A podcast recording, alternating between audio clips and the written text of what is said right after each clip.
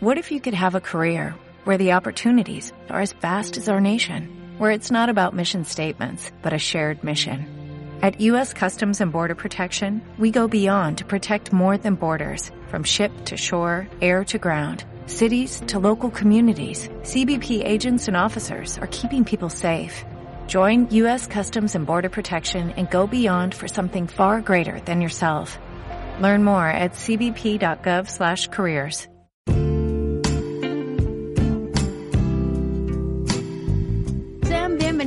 a un episodio más en Desnudando Cosplayer.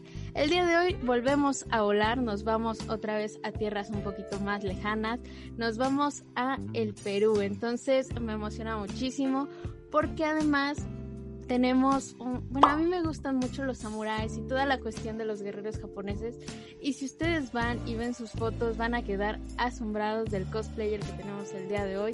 Él es Renzo, vive allá en Lima, Perú y vamos a platicar un poquito más de esos contrastes entre allá y acá, así que Renzo te doy la bienvenida. Muy buenas y cordiales tardes, agradezco sinceramente la invitación de estar con ustedes esta hermosa ocasión. Así que bueno, hablar de cosplay, hablar de los temas de la comunidad geek y otaku acá en Perú para compartir con nuestros hermanos mexicanos. Eso está muy padre, es algo que a nosotros nos gusta mucho porque siempre hay pequeñas diferencias. Puede ser que todos seamos otakus o frikis, pero vamos a encontrar algunas diferencias por ahí muy marcadas. Por ejemplo, allá la cuestión eh, japoneses y, Perú eh, es más unida, ¿no? Hay como muchos descendientes de japoneses allá en Perú, entonces pues me imagino que debe de haber como pues diferencias ahí un poquito más notorias. No sé qué nos podrías platicar un poquito de pues de las primeras convenciones a las que ibas ya enfocado como a la cultura pues japonesa.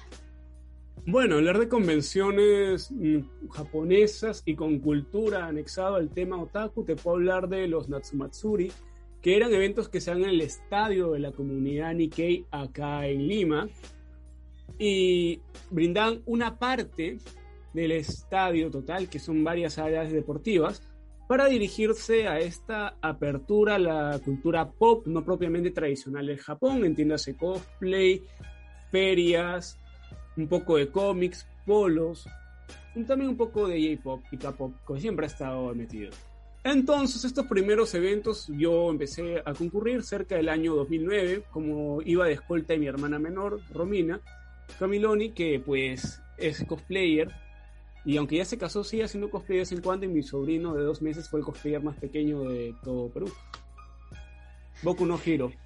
Mi Eso está padre cuando ya se empieza a ser como más familiar y, y no, no padecen, ¿no? Como llevar a los hermanos más pequeños digo, a, mi hermano le pasó, o sea, yo estaba ahí duro y dale de vamos, vamos, la primera vez que me dijo, órale, va, te llevo.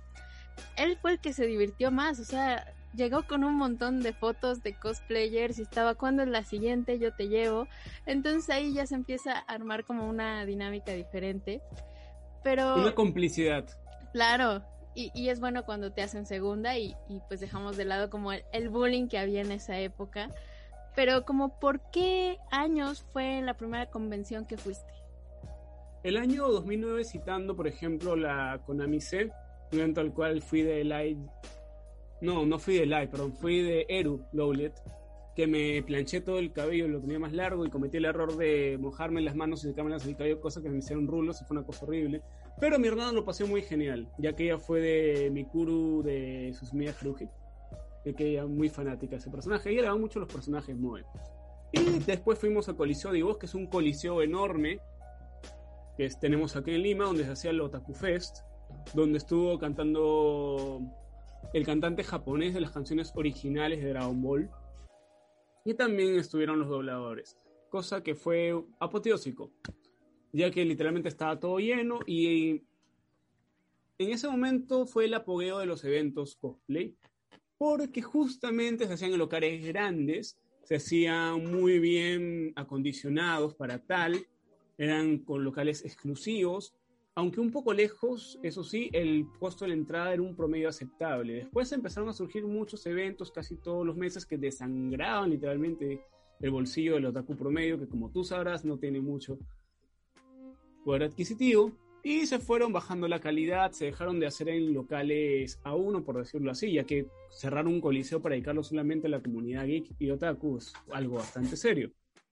Entonces así nos fuimos desarrollando más o menos hasta el 2014, donde ya empezó el bajón. Como que dice, una vez que se popularizó el hacer eventos cada mes, después cada dos semanas, ya bajó un poco la calidad, pero siempre el lugar, no sé si tienen ahí en Ciudad de México, un lugar céntrico en el cual se reúnen los otakus y los geeks de todos lados. Acá es el Centro Comercial Arenales, que está en el distrito del Lince, el cual los días sábados se juntaban los cuatro pisos de puros otakus y puros frikis.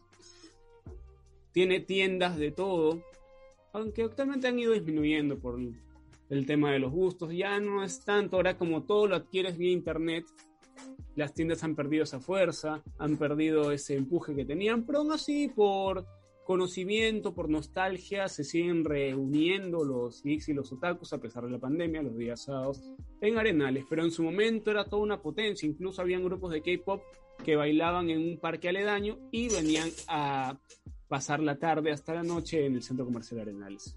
Es una anécdota bastante bonita me, me, llama mucho la atención que empezaron como, como a lo grande, ¿no? En la bomba, o sea, y, fue disminuyendo.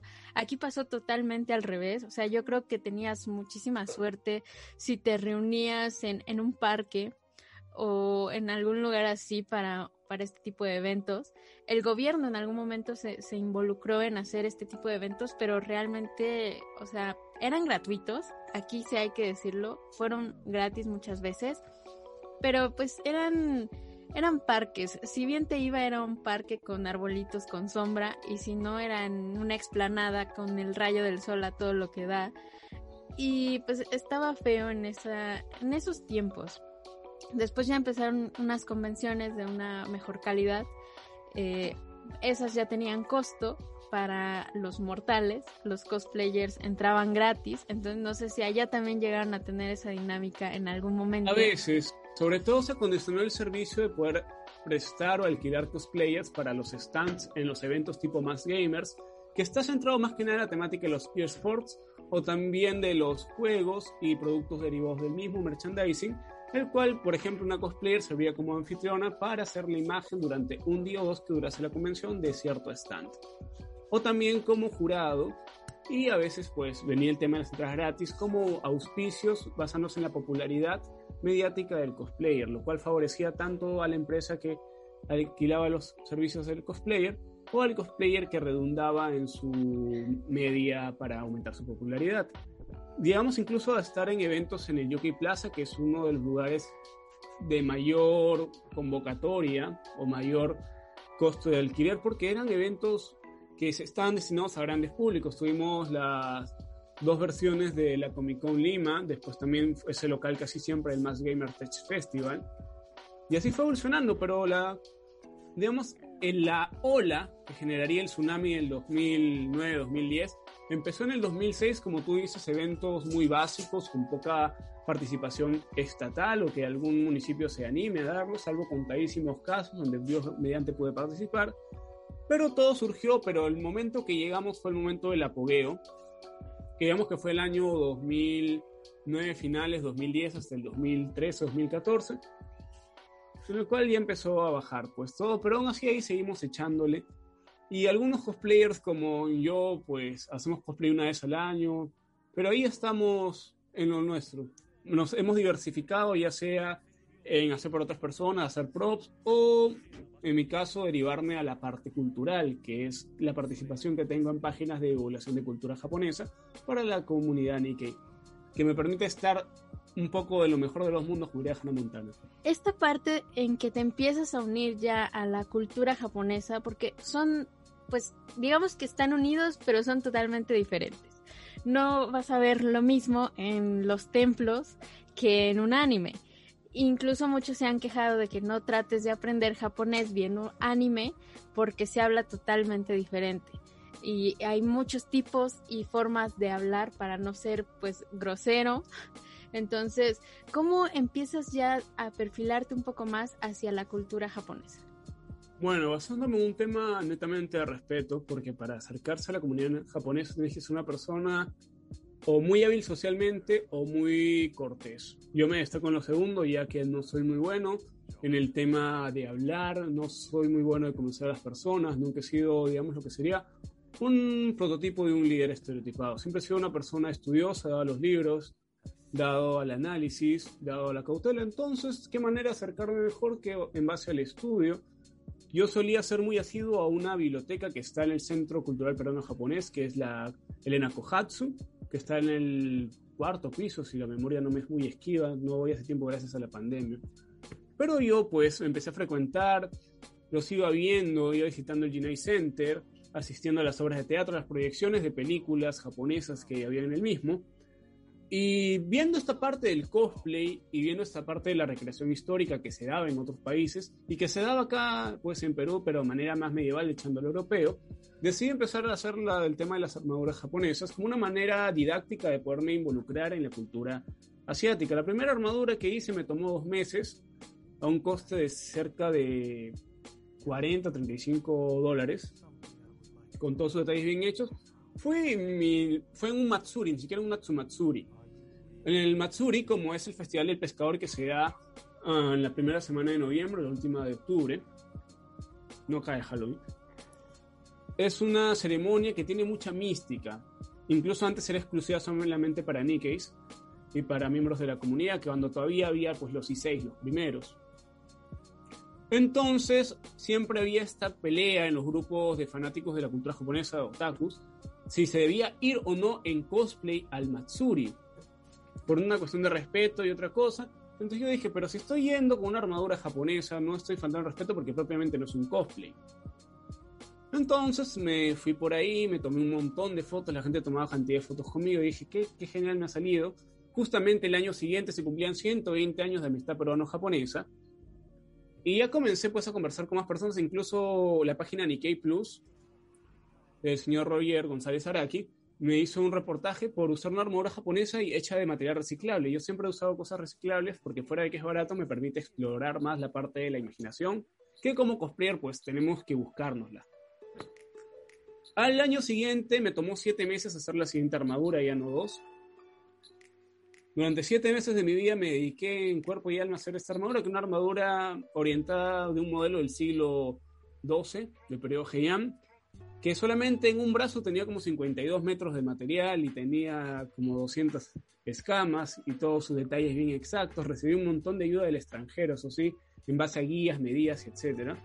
Y me presenté al evento con un, sobrepeso de 10 kilos encima, porque la armadura pesaba lo suyo.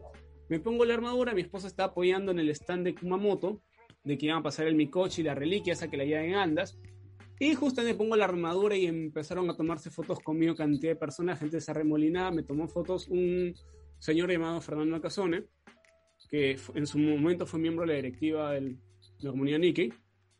Y me tomó una fotografía y justamente yo como no veo sin lentes, terminé delante del, delante del, del estrado de los principales de la ELU. Vieron que me tomaban fotos conmigo, la, la Asociación de Damas de la ELU me invitó a estar con ellas ahí a su lado, me invitaron a un vento, me dieron mochis. Y yo pues me quité el casco, me quité la máscara, me puse un sombrero así como para dormir, que es un ebochi, un sombrero japonés, y les empecé a hablar de su cultura. Vino el director del estadio y me dijo, ¿por qué no subes al escenario para que vean tu trabajo? Y ya pues, en esos 120 años, delante de casi 5.000 personas, estaba yo parado ahí como el dirigente en el estrado principal. qué, hablando, qué padre. Y hablando de cultura japonesa y lo que siempre dicen los Nikkei, sabes más cultura japonesa que nosotros.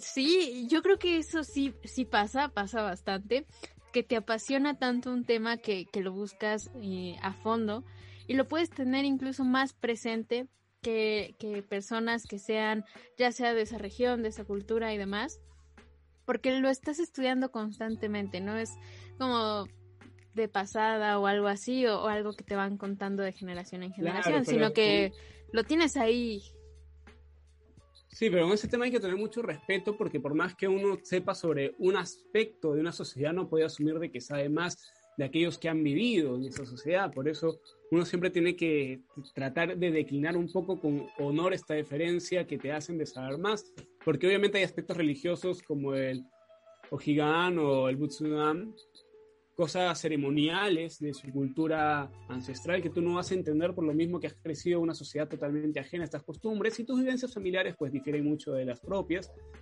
Como que tampoco vas a entender pues el principio de lo que han pasado aquellos que han migrado de una sociedad tan contrastante como sería con las americanas. En fin, en México tienen la facilidad del nexo que tuvieron cuando eh, la expedición de Suenaga llegó para allá y anteriormente que los primeros latinos que murieron en Japón pues fueron mexicanos. Siempre ha tenido ese nexo.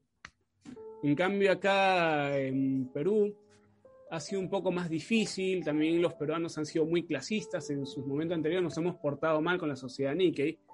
Entonces todo es un contraste, un acercarse, un alejarse, con ciertas razones históricas que felizmente se están dejando. El único problema es que con el tiempo la tradición se va dejando por un costado y como que lo que nos atrae a nosotros como latinos, nos atrae a nosotros como americanos es ese aspecto ceremonial, porque vemos nuestras sociedades tan saturadas, decimos, ah, sí, acá, acá piden por favor, ah, sí, son lo máximo.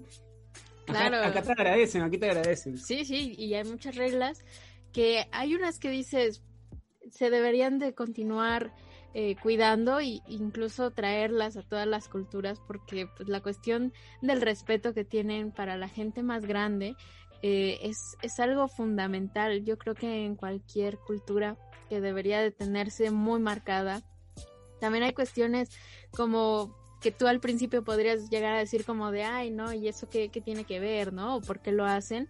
Yo recuerdo mucho que eh, entré a una clase en la escuela no sé por qué, pero te daban una clase de modales para pedir trabajo con japoneses.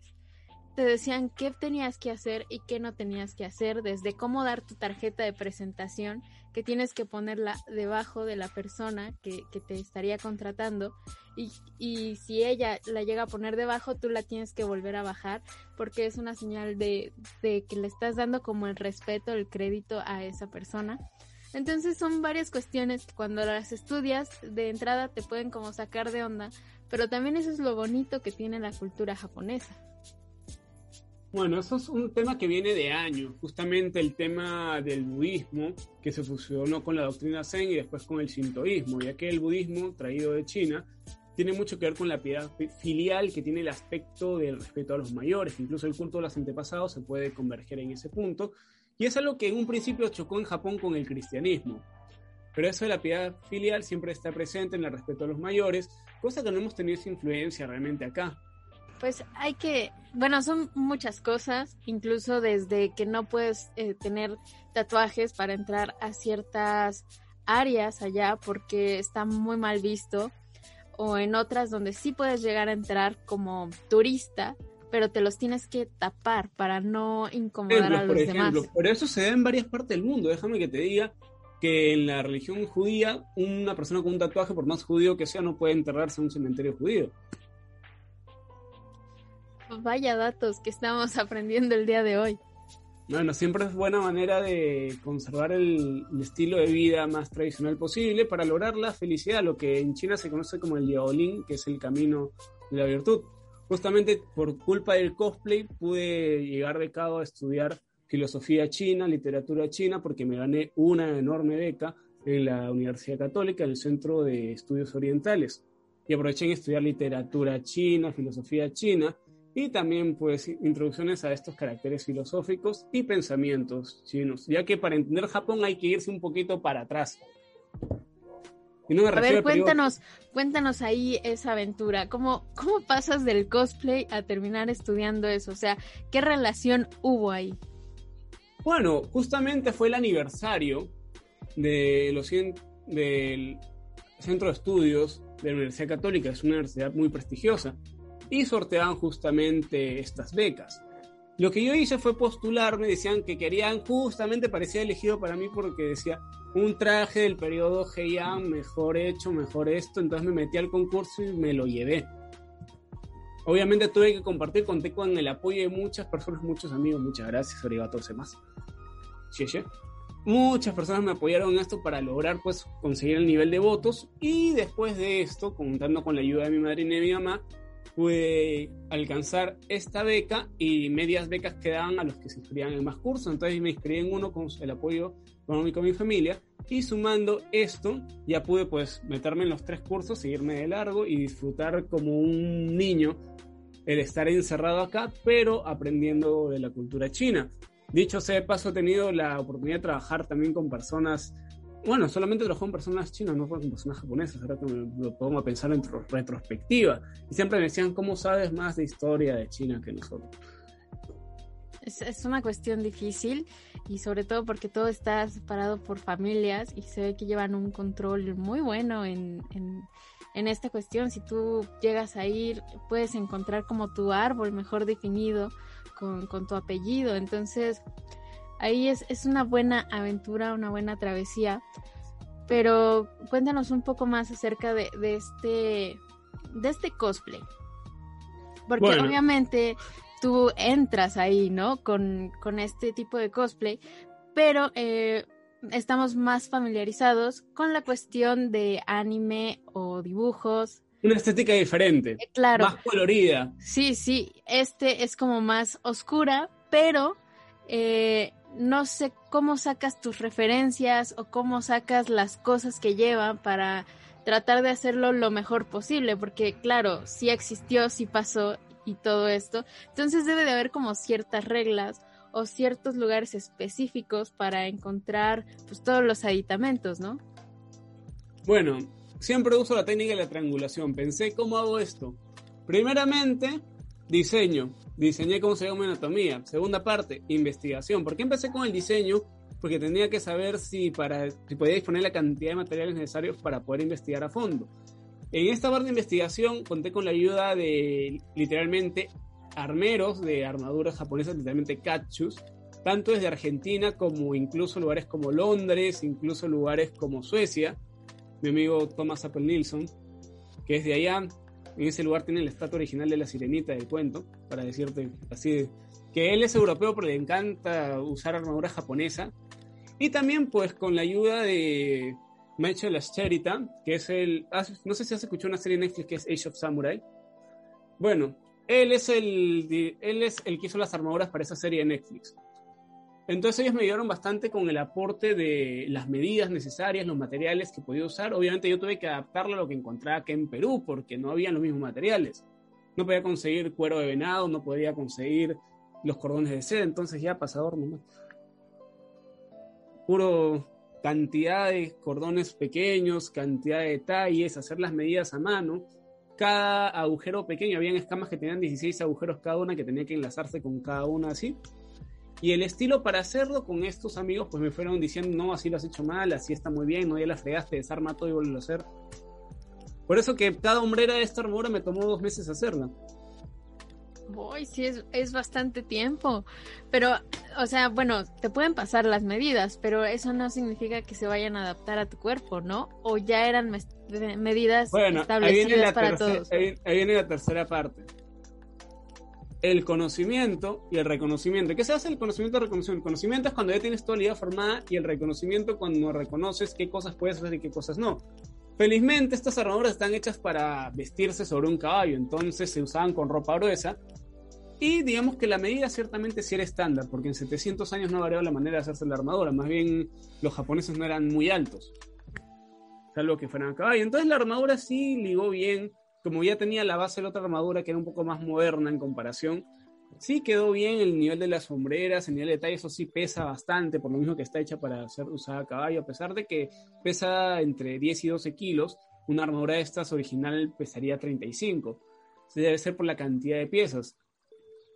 Por eso fueron variándose los modelos a más ligeras. Incluso hace poco estaba haciendo una armadura de escamas, pero ya tipo cuero, no tipo hierro, porque estaría en una armadura durante todo un día en evento con el sol y por más que el traje ventilado es difícil, porque uno suda bastante. Y entonces me probé la armadura, le hice mis medidas, la recreé tal cual hubiera sido, me pulí en los detalles, incluso no pude ir al centenario de la organización okinawense del Perú porque no llegué a terminar la cota de malla del brazo de la armadura, y eso que me habían invitado muy cordialmente, me dolió mucho no poder ir, pero a llevar algo inconcluso, pues lo hubiera considerado una falta de respeto hacia las personas que me invitaban y también hacia el trabajo que yo estaba tratando de hacer.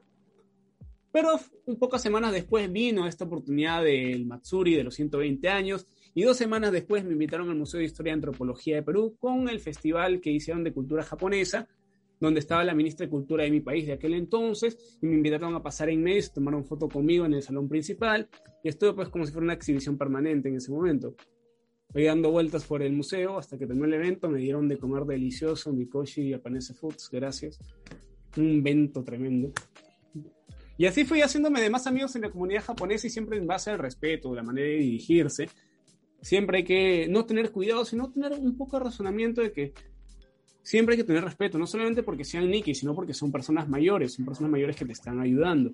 Ser agradecido y darte cuenta que por más que haya cierta amistad, no los puedes tratar como si fueran tus amigos del barrio. Siempre tienes que tener esa conciencia. Nunca por dar la mano hay que tomar el brazo.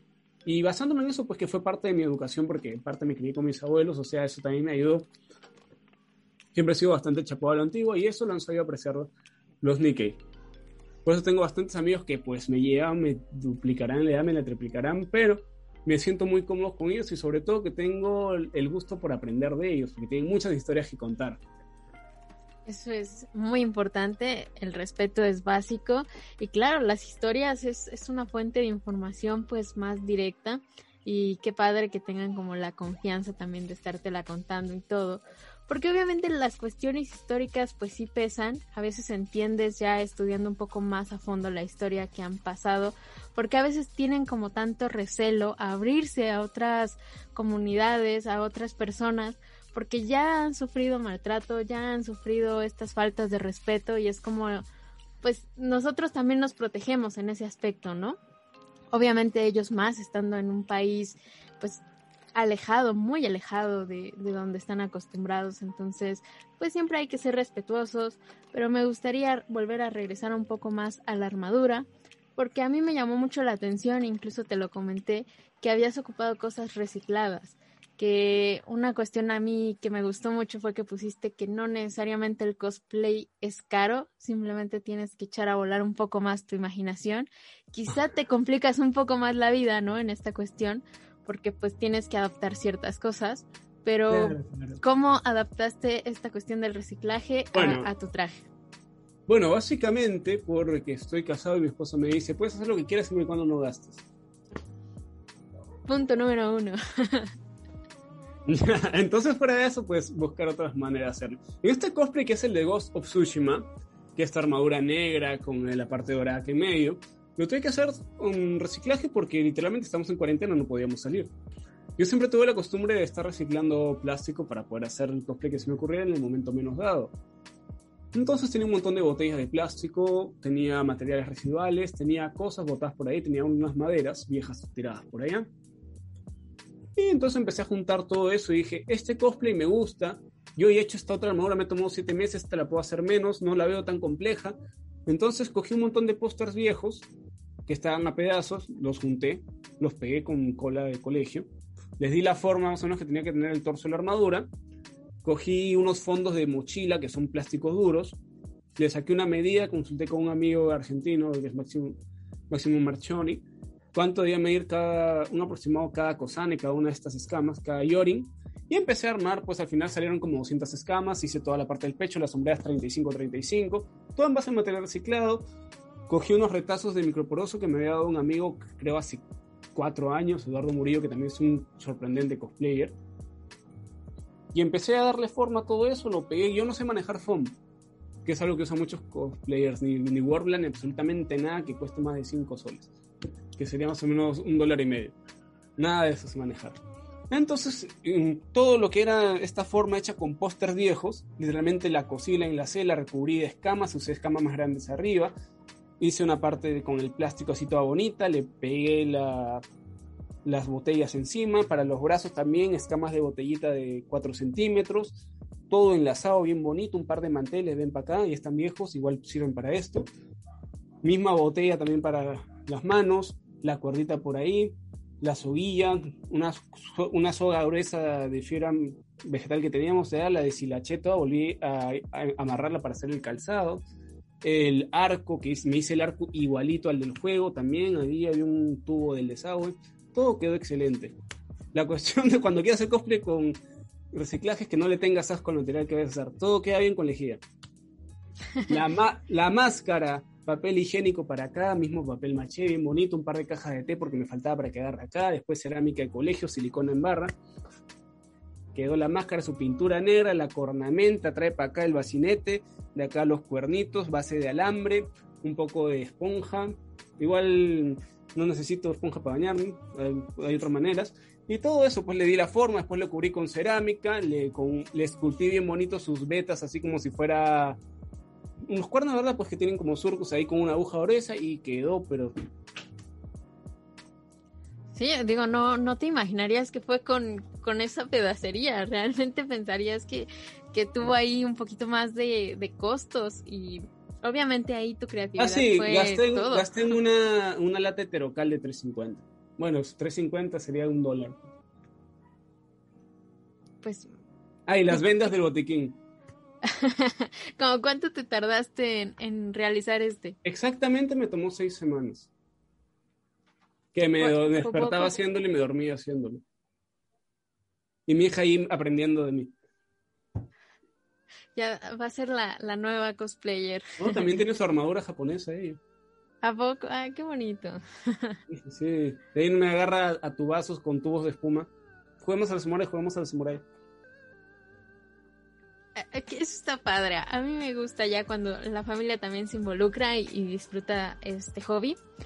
Pero para todos nosotros que no estamos tan metidos en la cultura japonesa, ni en los samuráis, ni nada, nos puede parecer un poquito raro esta cuestión. ¿De reciclaje? no, de, de ver estas armaduras y, y todo esto.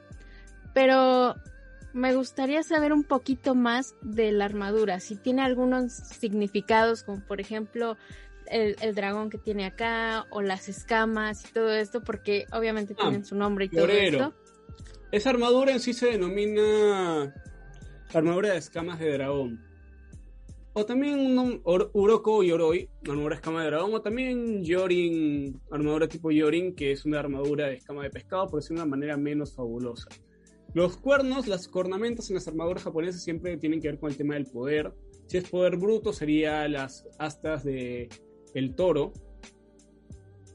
O si es un poder más ligado a la sabiduría, sería el asta del ciervo, porque incluso si ves los dragones chinos, tienen estas astas de ciervo que tienen este significado. Es el poder inteligente, no el poder de fuerza bruta.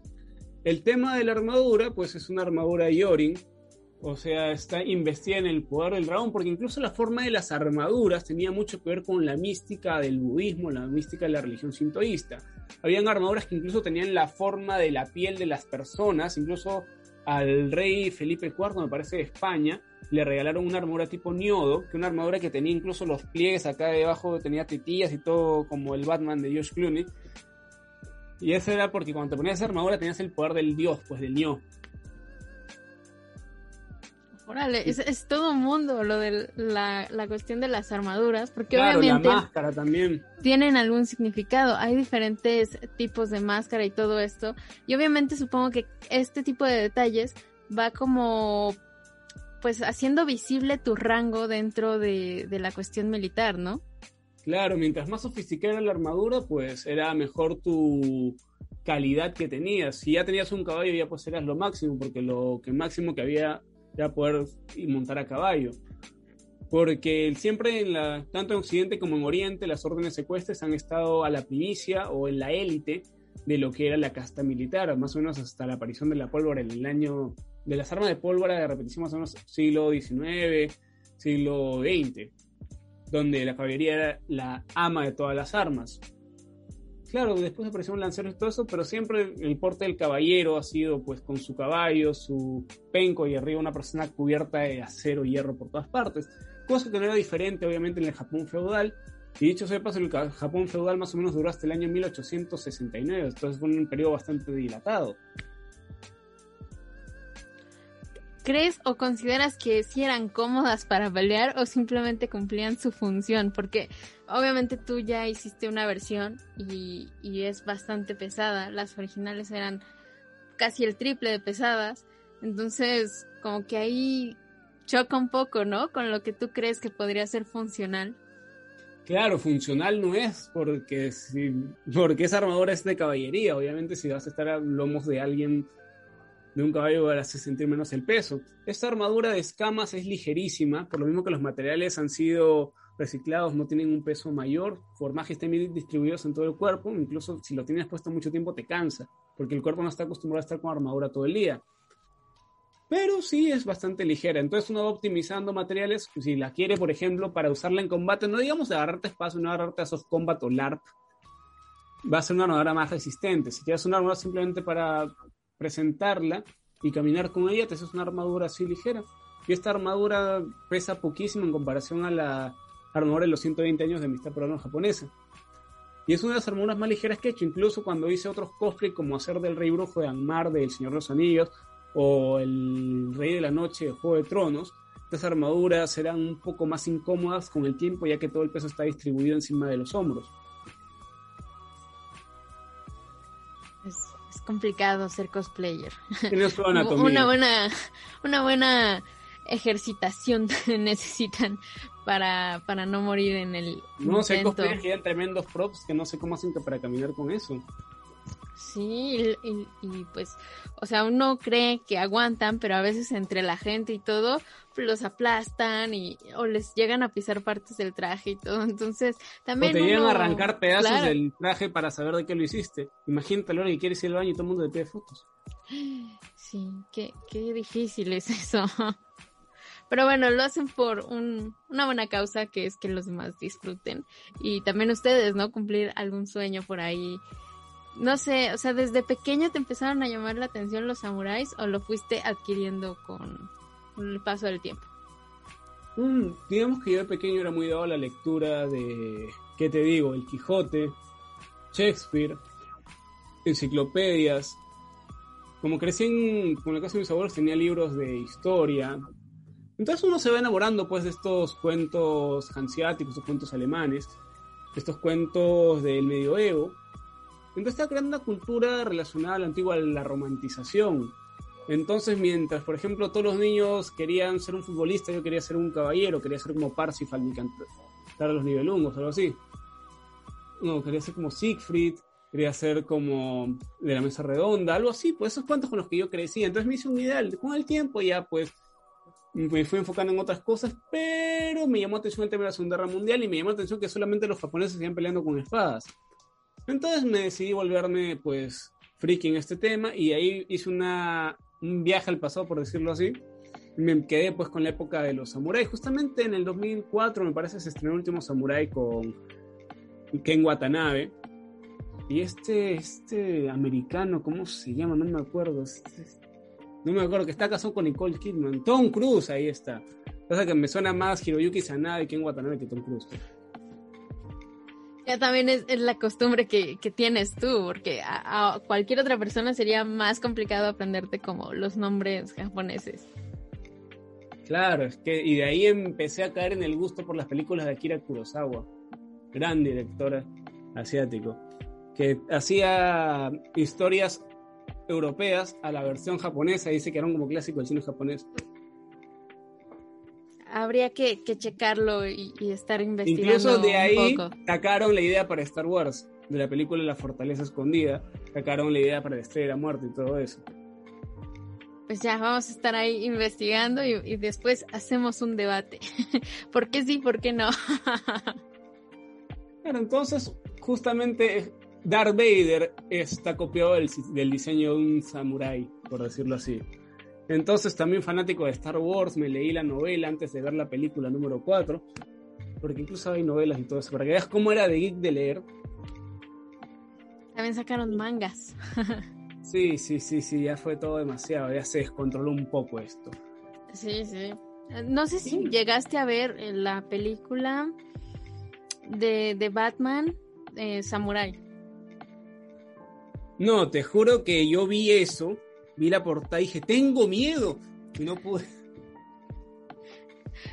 Es, es para, es diferente, vamos a dejarlo ahí. No, y después vino la trilogía, la última trilogía de Star Wars. Te juro que como lo han podido hacer tan mal. Alma de cántaro. Te juro que yo no podía en mí mismo. ¿eh? Sí, algo, algo pasó por ahí, no, no esperábamos eso, pero bueno.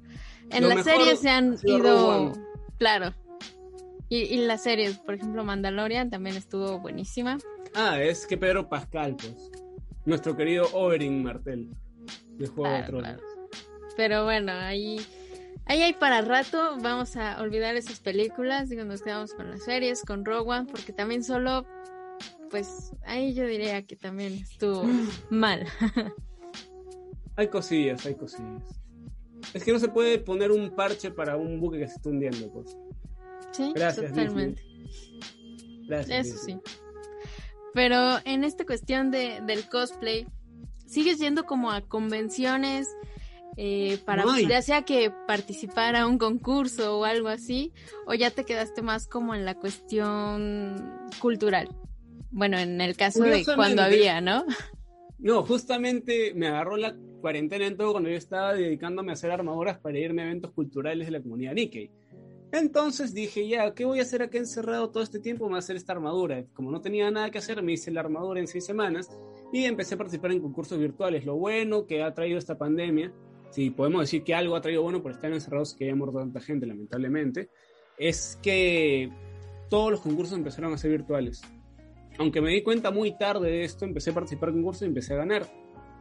Y más que por un tema de meterme para ganar, es el tema para demostrar que incluso una persona solamente con la imaginación puede llegar a competir con personas de otro nivel.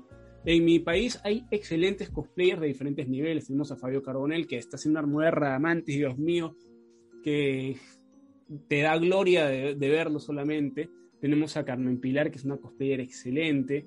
Tenemos algunos cosplayers que ya no están ahora, como era Carla Cangalaya, que son unos props impresionantes acá de por sí es un nivel alto. Si te vas a lugares como Brasil, uff, México ya. Centroamérica tiene una potencia de cosplay impresionante. Te a Estados Unidos, donde es la Comic Con ya. En Europa. Yo digo, bueno, tengo este cosplay, me has nacido porque he tenido las ganas de hacerlo, he tenido Dios mediante la imaginación y el apoyo para hacerlo, apoyo moral aunque sea lo mínimo que puedo hacer es mostrarlo para que se vea que dentro de todo uno puede hacerlo simplemente con la voluntad y el tiempo de hacerlo, porque a veces este encierro a, unos, a gente le ha pegado la depresión. Al menos la primer, el primer año de encierro sí fue una época muy depresiva porque no se podía comer bien, no se podía trabajar, uno estaba cuando subimos hasta abajo, pero cambiamos la cara y hay que ver de lo bueno. Y empecé a participar y empecé a ganar varios concursos que ni acá en mi país había ganado. Aunque sí tuve la oportunidad de ganar un concurso acá en mi país que fue el Reto Cosplayer. Y fue genial ganarlo. Porque ahí sí me fui con todo, diálogo en japonés, subtitulado, hablé en mongol y todo. Me pulí un poco más y me torcí un pie por estar saltando, pero igual me salió bien y me sentí orgulloso del producto que había logrado. Incluso cortos o ediciones extendidas de esa, de esa coreografía los uso todavía para participar, ya que saqué cantidad de material extra de todos los loopers o todas las partes que no quedaron porque se va achicando. Uno graba, por ejemplo, una hora de movimiento si te queda tres minutos o dos minutos. Entonces ahí queda bastante material adicional. Lo que sí, por lo mismo del tema económico y por lo mismo que no, no estamos en una época de estabilidad, tampoco ayuda en el tema de las elecciones. No puedo hacerme una sesión de fotos y el cosplay, por lo mismo que está siendo hecho de material reciclable, necesita un mantenimiento especial. Entonces hay que estar parchando, hay que estar recuperando partes a veces la brisa marina te oxida, por ejemplo, las partes de cobre, si no las cuidas, se oxidan rapidísimo y no vuelve. Ah, conseguí pues de una torta de bautizo, pues una tiara de cobre y la puse así bien recortadita acá en las sombreras, acá. Nada se desperdicia. Eso está, está padre. ¿Lo consideras un poquito más frágil que si lo hubieras hecho de algún otro material o ya material comprado específicamente para realizar la armadura? No, por ejemplo, si hubiese hecho esta armadura con los materiales adecuados se pesaría muchísimo más y podría agarrarme a, tubos de, espuma como me puedo agarrar, por ejemplo, con la otra. Que sé que se le va a salir una que otra piecita, pero sé que la estructura me va a aguantar. Incluso la prueba que hice con los fondos de mochila, cuando empecé a poner placas para ver qué tan duros eran, aguantaban una puntada de un cuchillo, entonces el material es más o menos resistente. Y lo bueno es que como encuentras, si buscas, encuentras. si buscas por ahí si buscas por ahí encuentras. Comprobado. Entonces, dentro de las capacidades que uno tiene de hacerlo, puede hacerlo de una manera que va a salir bien o puede ser una manera que va a salir mejor. Obviamente la manera que, la manera que puede salir mejor va a involucrar un presupuesto aparte, va a involucrar un gasto personal mayor.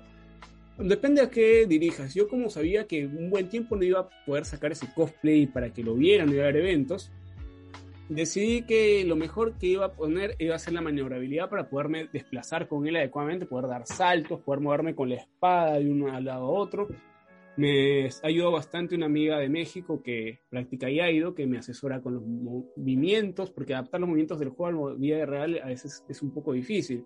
Incluso con todo el tiempo que llevo practicando, me sigue doliendo el brazo por el tanto hacer los combos con la espada. Voy a poco a poco voy ganando velocidad. Mm, y otra manera sería ya hacerlo con materiales óptimos que sabes que te van a resistir, que eso sí tienes que cuidarlos porque si le coge un hongo como es tela y uno suda y no lo seca bien, le coge un hongo y se malogra todo tu trabajo, ya tendría otro peso pero también otra calidad. Sería más funcional y también resistiría más, aunque en términos de las partes metalizadas requeriría siempre el mantenimiento porque el, el estrés que sugiere la salinidad del aire, el frío, la humedad del clima, acá en Lima es un clima muy frío, muy húmedo, te va a jugar en contra las piezas metálicas que requieren un cuidado especial. Fíjate que tocaste un tema que no me había puesto a pensar y es la cuestión esta del sudor y de secar las cosas.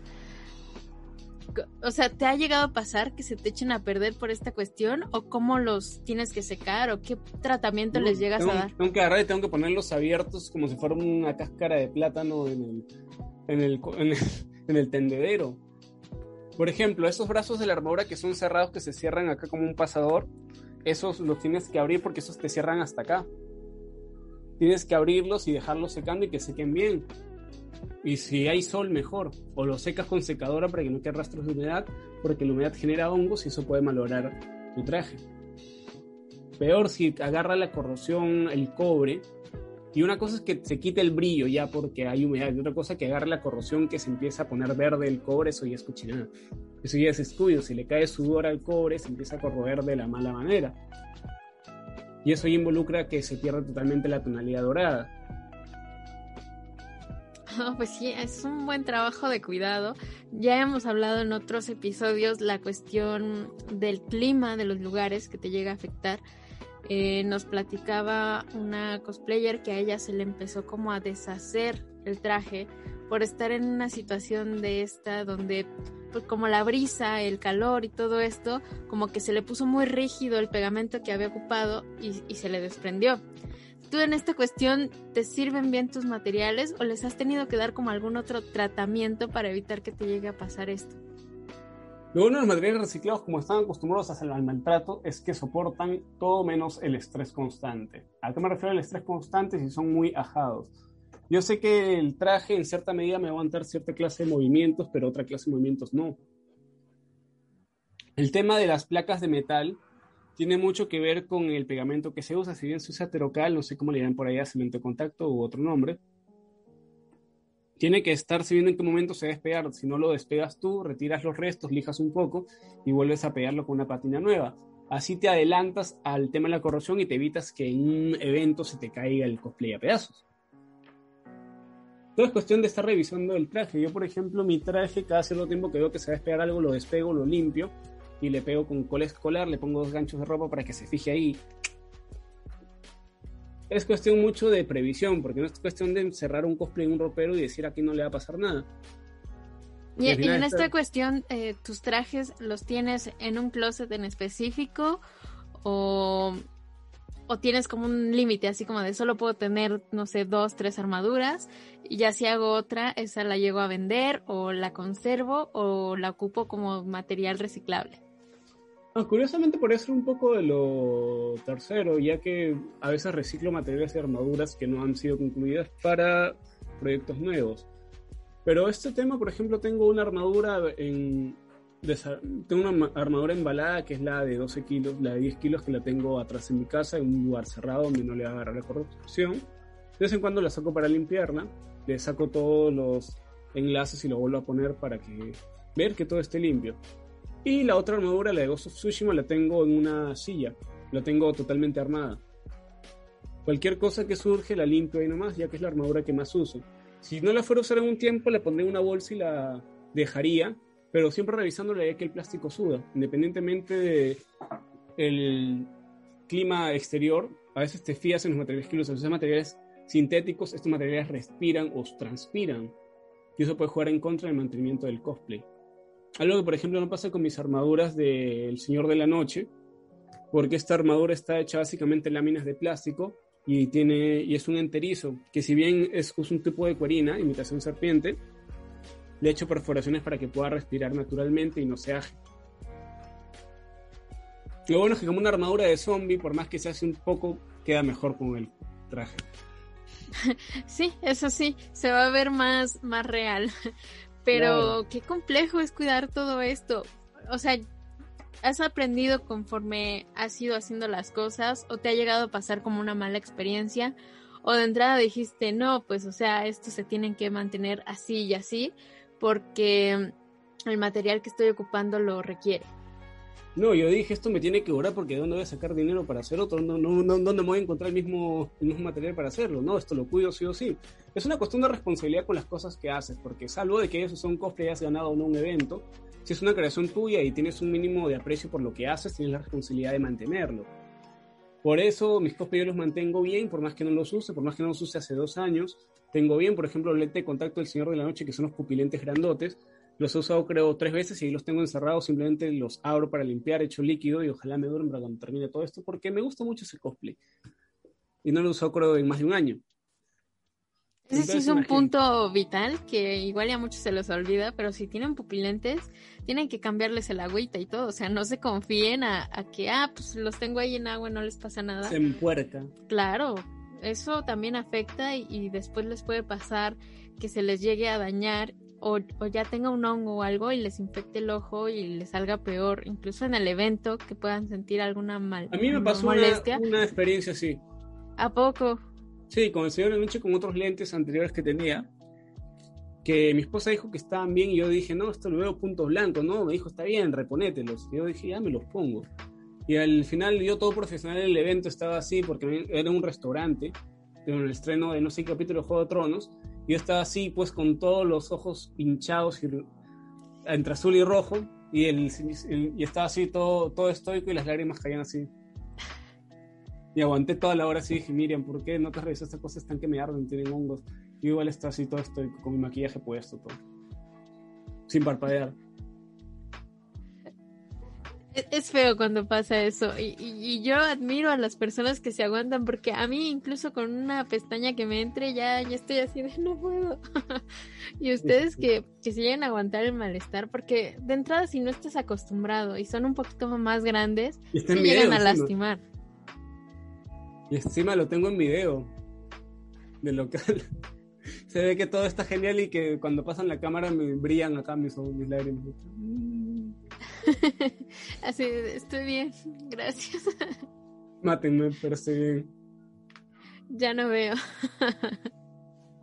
Pero son cosas que uno hace pues porque le gusta. Al final de cuentas, cuando cuentan contigo para un evento es un trabajo y uno como mágico player, como persona, tiene que cumplir de la manera más óptima. Ya que no solamente es que vuelvan a consultar contigo para otras cosas, sino que abres o creas, das pie a que otros cosplayers también puedan ver en este modo una fuente de ingresos para que el cosplay crezca. No solamente ver por el. Es ser profesional. Sí, se podría decir de cierta manera, aunque el término cosplayer profesional, pues. Es un tanto. Bueno, no, no tanto como cosplayer profesional, sino como darle esa profesionalidad a tu trabajo, o sea, que... que... Esa responsabilidad, ese Claro, que no se note que nada más vas como por ir o, por el dinero, o sea, que se vea que, estás comprometido con lo que estás haciendo para sacar algo bien. O sea, yo siempre he dicho, si tú te sientes satisfecho con lo que estás haciendo, pues vas por buen camino. Eso mismo. Por más que uno le ardan los ojos, si uno se siente bien con lo que está haciendo, uno va a decir, ah, sí, está genial. Sí, totalmente. ¿Algún consejo o recomendación que nos quieras dar a los que apenas van empezando o los que se quieren animar, ya sea a ser cosplayer o a meterse a la cultura japonesa? Solo háganlo. No, no lo piensen mucho porque se van a detener en sus propios pensamientos, los pensamientos de los demás. Háganlo. Si quieren hacer un cosplay, en vez de pensar en la dificultad que va a ser, traten de hacerlo con lo que tienen a la mano, hagan como yo. Yo, por ejemplo, dibujo lo que voy a hacer. Digo, si lo puedo dibujar, lo puedo hacer. Eso es lo primero. Primero hago un dibujo simple, ahí lo hago en escala de las cosas que tengo que hacer. Veo cómo pueden hacer. O salvo pues que ya se lancen así como Kamikaze, que me mandé a hacer el de Ghost sin ningún patrón de referencia. Simplemente dije, esto va a salir porque me tiene que salir. Porque me canta la conciencia. Y también por un poco de que ya me avalaba la experiencia previa de la otra armadura y porque estaba hastiado de estar encerrado sin hacer nada. Dije, lo hago porque lo hago. Atrévanse. No hay peor cosa que no atreverse a hacer algo. Si quieres entablar amistad con la cultura japonesa, puedes abrazar esa cultura, puedes enterarte por medio de videos, blogs, hay material suficiente.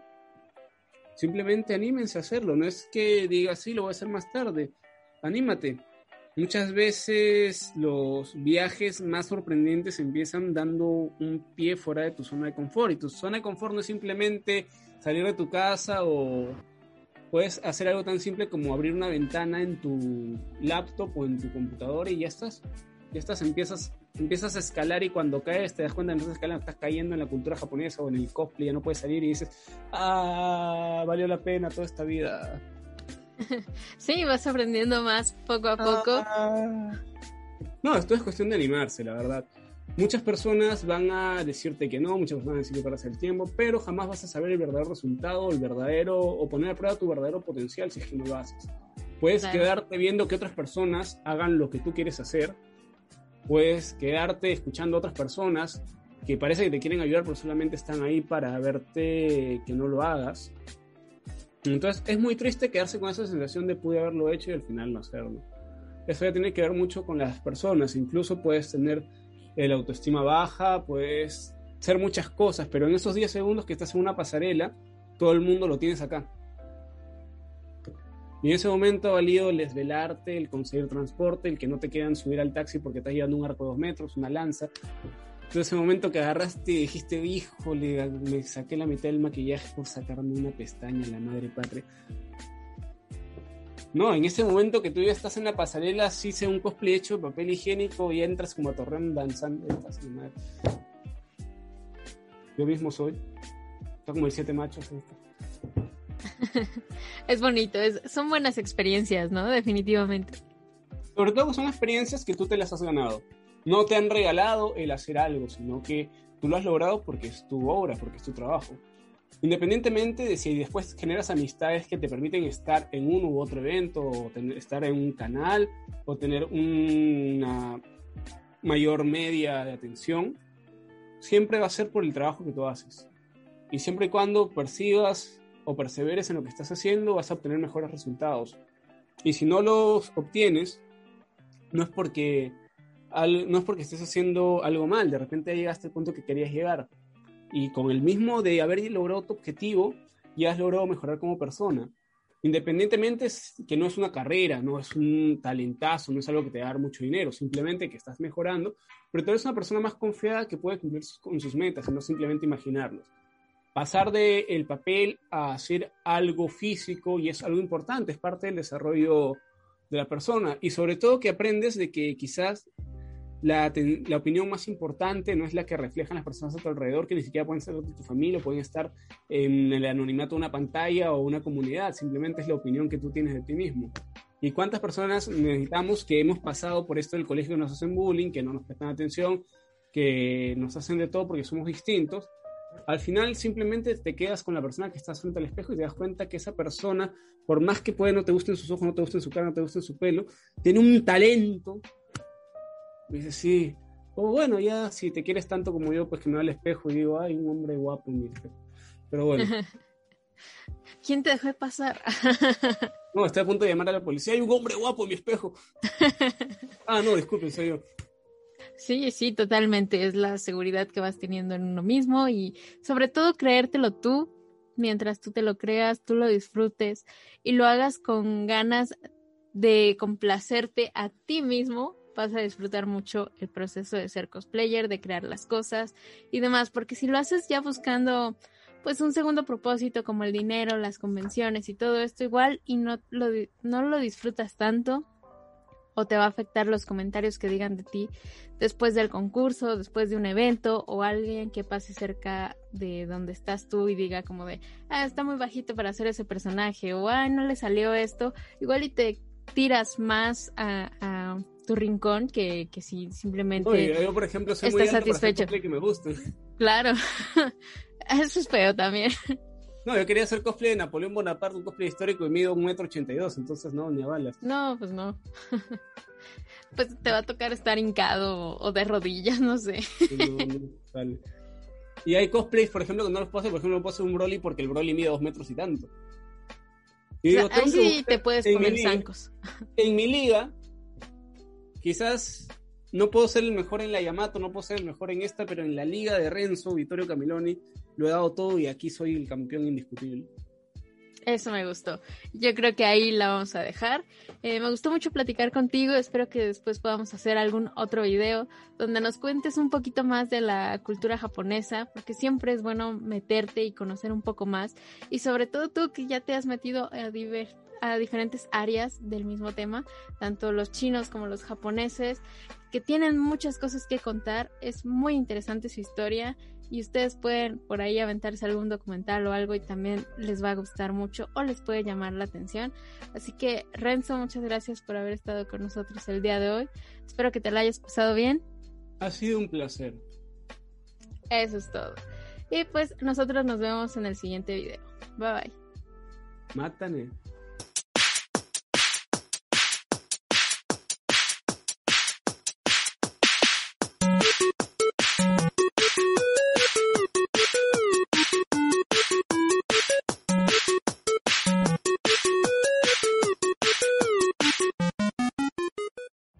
Every day, we rise, challenging ourselves to work for what we believe in. At U.S. Border Patrol, protecting our borders is more than a job. It's a calling. Agents answer the call, working together to keep our country and communities safe. If you are ready for a new mission, join U.S. Border Patrol and go beyond. Learn more at cbp.gov slash careers.